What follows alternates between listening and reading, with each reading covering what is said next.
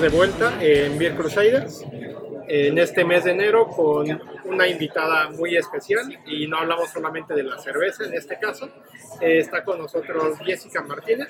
Ella es eh, brewmaster, es la fundadora de Cervecería Maltesa, es maestra cervecera en Abovir y está con nosotros para presentarnos la cerveza que de forma especial a la dinámica que estamos manteniendo les traemos para este mes de enero que es Morrigan. Y bueno, muchas gracias por estar aquí, Jessica. Muchas gracias por la invitación, un gusto. Perfecto. Y bueno, pues platícanos de, de Morrigan, ¿cómo es que surgió esta cerveza? Pues Morrigan nace, es la primera cerveza que hice, eh, como digamos desde homebrewing, desde hacer cerveza casera, porque bueno, la elaboración primero la empecé por esa vertiente, digamos, de hacer cerveza en casa. Entonces eran lotes muy chiquitos y fue la primera receta que desarrollé. Ok. Eh, en ese entonces se llamaba brownie, no sé por qué, supongo que era más por el color o algo así, pero puse brownie. Y en 2014 creo, la metí a competir a Cerveza México cuando se hacía todavía la competencia para cerveceros caseros, para Ok. homebrewers. Homebrewers. Eh, y ganó medalla de bronce. Entonces eso, pues evidentemente me motivó mucho como a seguir trabajando la receta y desarrollar más recetas. Eh, entonces la seguí puliendo, la seguí perfeccionando y, y pues ya, o sea, la desarrollé, ese te lo voy a contar en otra parte cómo nace Maltesa, Ok. pero a raíz de eso me quedo con una cerveza y decido que es eh, la Scotch, porque justo para yo elegir hacer un Scotch Ale fue por el perfil de sabores, porque era una cerveza que no era muy común que se encontrara aquí en México y además eh, pensando justo en la aceptación del paladar mexicano, un poco por el dulzor y también pensando en el maridaje con la comida tradicional mexicana. Ok, y que pues ya casi 10 años después sigue sin ser un estilo muy común aquí en México, ¿no? La verdad, creo que ahorita de memoria no recuerdo ni una sola Scotch Ale mexicana, tal vez Hércules, en algún momento, no sé, Ajá, sí, pero no, más allá creo que no. Sí, hay más que antes, sí hay más, o sea, contadas por ahí, sí, Sí. hay. Este, pero la verdad es que la gente responde bastante bien al perfil de la cerveza. Sí, digo, no, yo no pude resistirme a poder compartirla con ustedes. Este, es mi favorita desde que la probé. Y cuéntanos un poquito más de este perfil que nos dices, de sabores, de, de la cerveza. ¿Qué podemos esperar de esta cerveza? Pues mira, visualmente es una cerveza pues como marrón oscuro, ¿no? O sea, no es negra. Si te fijas aquí abajo en mi mano se ven como unos destellos rojizos, ¿no? No sé si Que bueno, tal vez aquí en cámara no lo van a ver por la Ah, luz, ok. disculparán ustedes, Pero pero bueno, se los platico. se los platico. ya en su casa lo pueden Sí, a contraluz, eh, pues tiene como unos destellos rojizos, no, no es tan oscura. Eh, tiene una espuma como cremosa, color beige, y ya en el olfato tiene mucho carácter a caramelo. Es completamente el perfil hacia las maltas, hacia los granos, con notas justo como dulces, de melazas, un poquito de frutos secos, como y caramelizados, como ciruelas, dátiles, ¿no? Como esas frutas eh, horneadas que ya sueltan todo el caramelo y demás, así. Eh, si encuentran un poco de lúpulo, puede ser que sea con notas un poquito terrosas. Ok, Eh, ya cuando la probamos, pues evidentemente el gusto de la cerveza es dulce. No empalagoso, pero sí hay un dulzor que se percibe, ¿no? Sí, es evidente. Justo con todas esas notas y todo ese carácter también de, de caramelos, de lasas, caramelo quemado, este, y, y esa parte frutal también.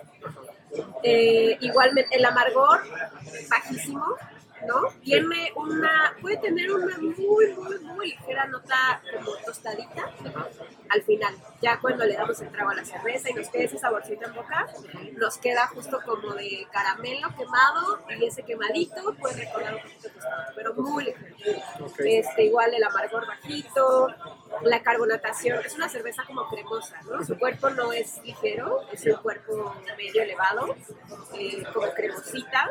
La carbonatación también es tenue, no sientes las burbujas así efervescentes, es una carbonatación tenue. Eh, y bueno, el alcohol puede sentir un poquito de calentamiento en la garganta porque pues, es una cerveza de 7 grados de alcohol. 7 grados. Sí. Ok. Este, pero bueno, está como soportada por ese balance del perfil general. que.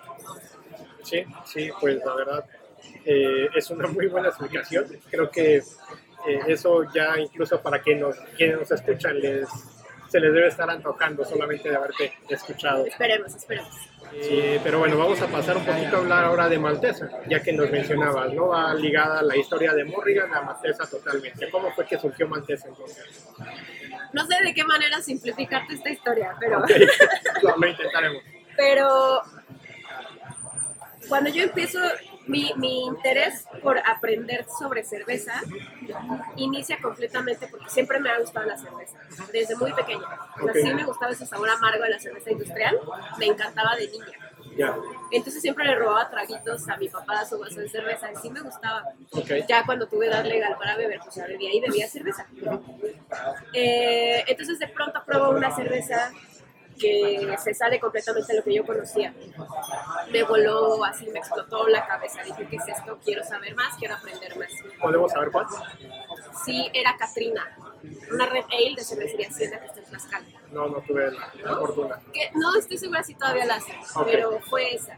Antes yo ya había probado, eh, por ejemplo, Guinness, pero me recordaba sabores familiares como de las cervezas oscuras industriales, ¿no? Porque es tostadito, oscuro, como que no me impactó tanto, pero esta otra cerveza sí, o sea, sí fue como, ¿qué es esto? El nombre, la etiqueta, el Rosa Catrina, ¿no?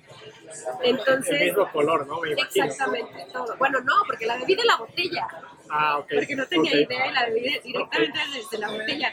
Pero aún así fue toda una experiencia. Y eso me hizo a cada lugar, en cada lugar que iba, preguntar si tenían cerveza, alguna cerveza diferente. Eh, y así, poco a poco, pues de boca en boca y de preguntar en preguntar, preguntar si llega a Roma, pues empecé a encontrar lugares con alguna oferta de cervezas distintas a las que yo conocía y así me fui metiendo.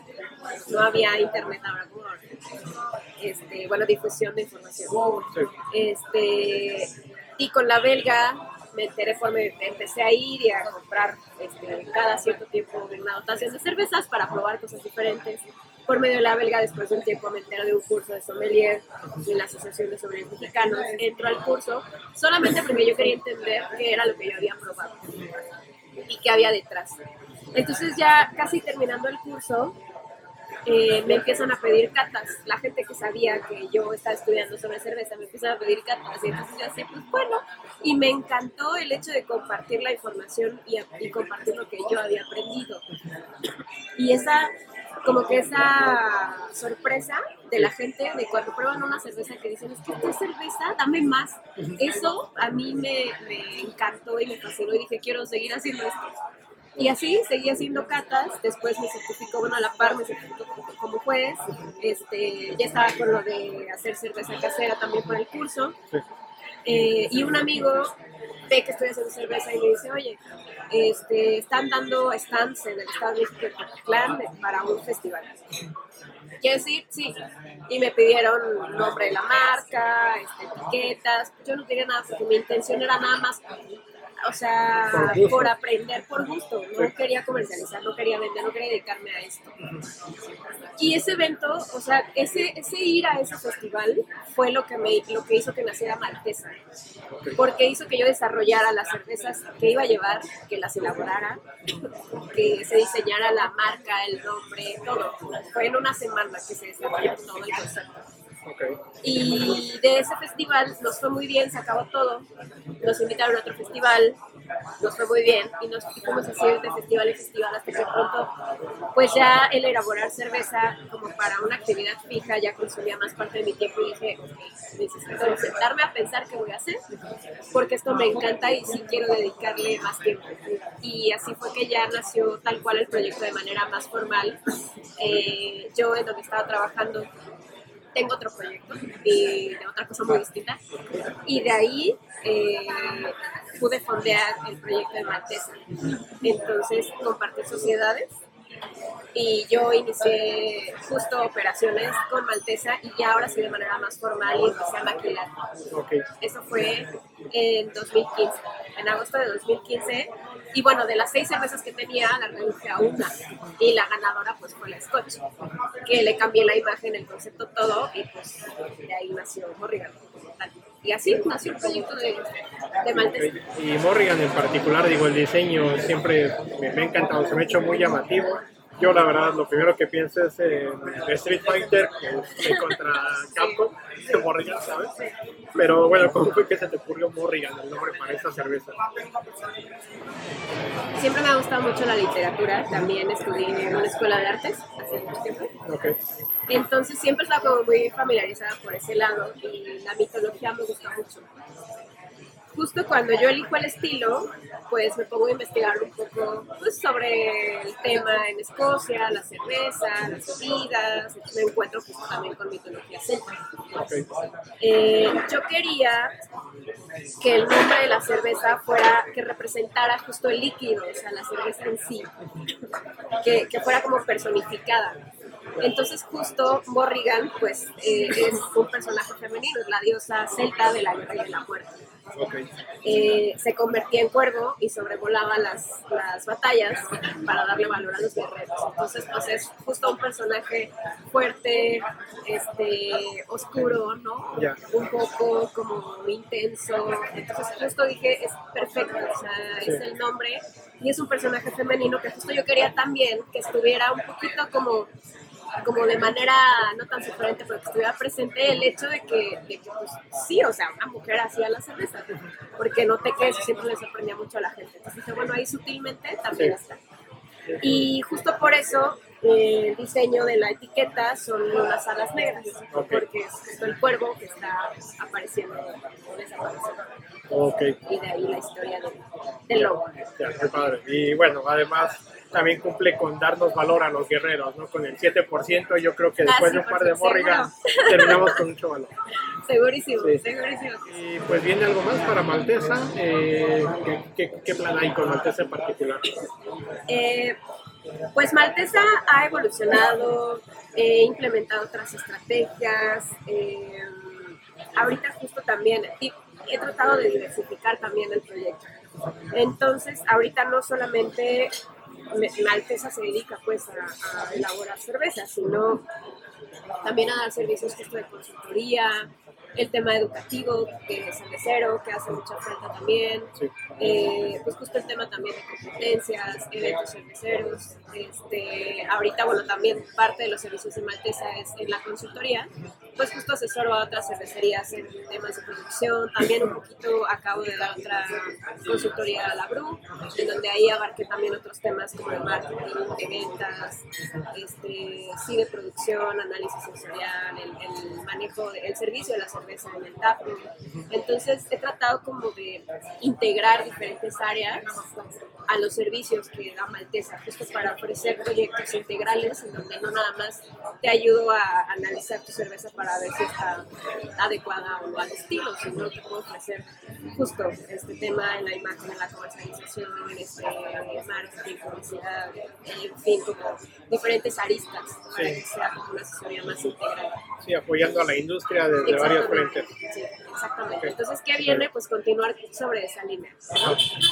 Este, justo los servicios, el apoyo a, a la industria en como los puntos ahorita que hace falta fortalecer para poder crecer y la industria. Eso es en lo que me estoy enfocando ahorita y bueno, ya, ya regresé a Morrigan, este, pues ya dejarlo de manera permanente y también eh, el tema de colaboraciones y hacer también eh, pues, alguna otra cervecilla por ahí diferente y pues, todo eso en redes pues, lo van a apoyar. Sí, por si aquí alguien nos escucha y está interesado también en esos servicios, Sí, claro. pues está la, la opción. ¿no? Sí, sí. Perfecto. Eh, ahora conociéndote un poco más a ti, Jess, eh, como consumidora, antes que nada, ¿tienes algún estilo de cerveza que en este momento te guste o que siempre te haya gustado y nunca te va a dejar de gustar? ¿Qué Sí. prefieres? Pues sí tengo como varios, ¿no? Así como favoritos.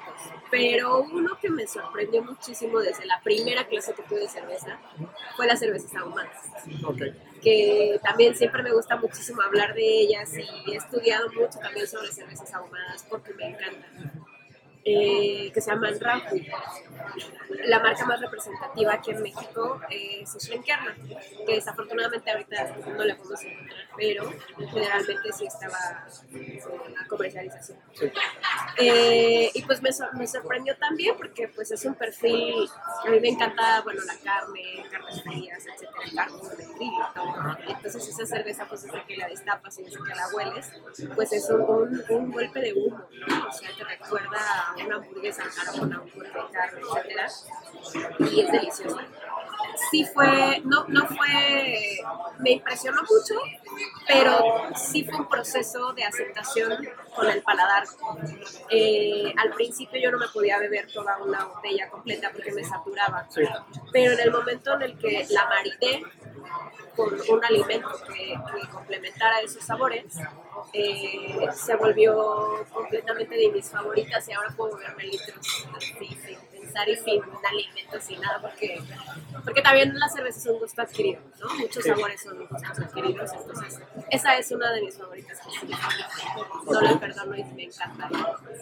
Bueno, y adicional nos llevamos un tip que a mí me pasa mucho eso de que me saturo, pero bueno, no había probado esa estrategia, ¿no? Como dices, de con el maridaje o yo simplemente como algo, pero bueno, eh, creo que eso es algo bueno a saber también. Sí. Cervecerías en las que participas, eh, igual hablando de perfil de sabor, ¿hay alguna que pudieras considerar favorita, digamos, entre Morrigan, Beer, más allá del tema de aprecio, ¿sabes? Bueno, fuera de Morrigan, fuera de Morrigan, me gusta mucho de Abovir, este, la de trigo, la Rice con hoja de aguacate, porque justo a mí no me gustaban las Rice, las Rice no me gustaban las cervezas de trigo. Bueno, de hecho actualmente no es que vaya a un lugar y pida una Rice o sea, no lo hago. No es tu primera Pero esa me gusta mucho, porque justo esa el trabajo de la levadura combinado con, como que con los aceites esenciales de la hoja de aguacate te generan un perfil frutal que no lo encuentras ni con el dry hop, este, ni, con, ni añadiéndole frutas. O sea, es un perfil muy particular y único que sí le da un sello a la cerveza y esa, o sea, es deliciosa. O sea, me encanta y esa es mi favorita de agua. Ok. Y bueno, aquí estamos asumiendo, o, o- o bueno, no presentamos oficialmente a Bovir, pero bueno, ya creo que por la, la introducción algo adelanté que eh, eres mesa cervecera de, de. Esta cervecería es de Michoacán, ¿cierto? Sí, sí, es una cervecería de Morelia que ahí nos enfocamos en, a través de la cerveza, enaltecer los ingredientes del árbol del aguacate Ok. Y enaltecer justo el, el aguacate, pues, que es como un, un ingrediente emblemático ¿no? y representativo de México. Entonces utilizamos la hoja de aguacate, el hueso de aguacate y la miel de aguacate, no utilizamos pulpa Ok. porque sinceramente no le veo yo ningún sentido ni ningún atractivo y, y sí cuido mucho el trabajo de los ingredientes cuando diseño la receta, que elegir el estilo base, siempre me gusta, yo soy muy de la vieja escuela, entonces me gusta mucho trabajar con estilos tradicionales eh, y justo hacer como bien un, un, un match ¿no? y, un, y un trabajo como bien balanceado con el uso de los ingredientes y el estilo base. Ok. Y bueno, así de rápido, entonces, tenemos. Primero tenemos una ultra, que es la cerveza más ligerita, que es baja en calorías, baja en alcohol, y eso tiene hoja de aguacate. Después tenemos eh, la Weissbier, que es una cerveza de trigo alemana, con hoja de aguacate.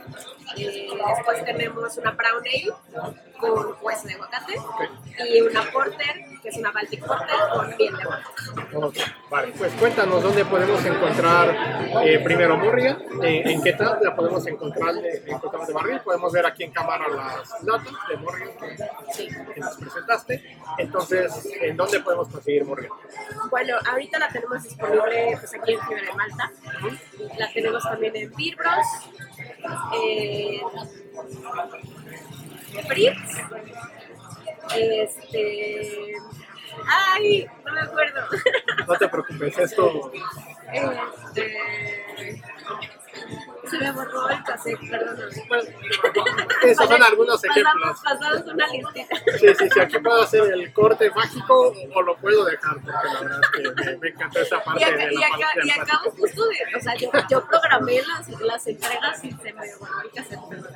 Ah, no, no te preocupes. Y bueno, en, en lata, ¿en dónde la podemos Ah, en lata, Eh, pues ahí sí, ajá, también llegamos como a toda la República. Ahorita estoy trabajando con Cebada Malteada. Entonces, eh, en su página pueden hacer sus pedidos directamente con Cebada Malteada o también las redes de Maltesa. Ahí nos pueden mandar un mensajito y ya les toman sus datos y les tomamos su pedido. de acuerdo. Para cuando se acaben su litro que entregamos en el Crusader, pues saben dónde poder conseguir más. Exactamente. Y también en redes sociales vamos a publicar justo la existencia de barril y la existencia de latas para que pues, justo visiten a los lugares, pues, si les a algún lugar a comer también, pues, saber todo. De acuerdo. Y aquí pues un paréntesis porque a mí se me pasó la pregunta. Morrigan, ¿con qué la maridamos en casa y con qué recomiendas maridar en casa? A mí me gusta muchísimo la comida mexicana. De mis maridajes favoritos es con mole. Eh, con mole. Hay un mole en particular de un lugar que está cerca del mercado de San Juan que se llama Fonda Milupita. Es un restaurante chiquitito, pero hacen un mole que le llaman mole nupcial. Es un mole que es la receta de la familia. Eh, y es delicioso. Y con la cerveza es así de mis maridajes favoritos. Lo tienen también para llevar, si quieren cocinar en casa, claro. ahí. Pero con mole me gusta mucho. Enchiladas de mole, con de mole, con una pieza de arroz, es espectacular. Con barbacoa también me gusta mucho y la salsa borracha. También me gusta mucho, justo como por el sabor ahumadito de la barbacoa, la salsita, este, también me gusta mucho eh, con postres, por ejemplo, con crepas de chocolate con salsa mora. También me gusta, se me está haciendo agua la boca. Sí, de hecho, somos dos. Desde que dijiste mole, yo me estoy imaginando sí. moles y adobos y demás, y lo vi perfectamente. Este, igual, por ejemplo, con un pulpo al carbón, también. Este, y pues también con lo que se les antoje, o sea, es válido que también nos demos la oportunidad de experimentar, porque también tenemos paladares distintos, o sea, son sugerencias, pero también con lo que se, se vale. Ok, y, justamente, digo, dada tu experiencia como eh, sommelier certificada, ¿qué le puedes recomendar a los consumidores en general para disfrutar más su cerveza? Pues primero que la beban en vaso para que puedan eh, pues apreciar sus características, ¿no? Ver de qué color es, este, así la podemos oler bien, ¿no? Un espacio más amplio, el recipiente pues donde la bebemos. Eh, beberla en vaso, buscar un poco de información, ¿no? Generalmente en las etiquetas la cerveza va a traer una descripción que nos puede orientar a qué vas a ver. Eh, si no trae información, pues preguntar preguntar eh, al personal, ¿no? Oye, este, ¿a qué sabe esta cerveza? Conocernos a nosotros mismos, porque si no sabemos qué nos gusta y qué no nos gusta, difícilmente vamos a poder elegir algo. Entonces, si yo sé que me gustan los sabores a naranja, limón y a toronja, puedo pedir una cerveza con perfiles cítricos. Si me encanta el café, puedo pedir una cerveza con sabor a café. Pero si yo no sé que a mí no me gusta lo amargo, entonces le van a decir, esta es la mejor cerveza del mundo y es la más amarga, ¿no? Entonces la voy a terminar escupiendo. Entonces, primero, primero, primero, conocer qué nos gusta y qué no nos gusta. No porque no nos guste, es un mal producto. O no porque nos encante, es el mejor. Eh, pero eso, conocer qué nos gusta, qué no nos gusta, preguntar, tomar nota también, si me gustó algo, pues le tomo la fotito para volverla a pedir, o si no me gustó, para saber qué no volver a pedir. Y justo si nos cuesta trabajo, si nos están recomendando alguna cerveza eh, y nos cuesta trabajo un poco, pues porque no estamos acostumbrados a esos sabores, el ejercicio del maridaje es una muy buena opción para darle una oportunidad a la cerveza y poder acostumbrarnos y facilitar un poquito más ese proceso de adaptación. Eh, y pues que disfruten su cerveza. O sea, siempre también lo más importante es lo que, lo que a nosotros nos gusta eh, y de disfrutar. O sea, nunca olvidar disfrutar. Creo que ahí eso siempre debe estar presente. Para eso nació la cerveza. Exacto. Listo. Pues creo que no hay mejor manera de cerrar esta charla. Eh, solamente eh, pues no olviden eh, seguir a, Jessica en redes, seguir Maldesa, seguir a Movir para que se enteren de todo lo que va saliendo. Eh, no olviden suscribirse a, a, nuestro programa para que puedan conocer cervezas diferentes cada mes, puedan ir viendo qué les gusta, qué no les gusta, y bueno, diferentes cervecerías de todo el país, que de eso se trata eh, este proyecto, de ir experimentando, conociendo y también apoyando a la industria en ese sentido. Eh, y, y, bueno, pues sigamos en redes y básicamente eso es todo. Muchas gracias, Jessica. Salud. Salud.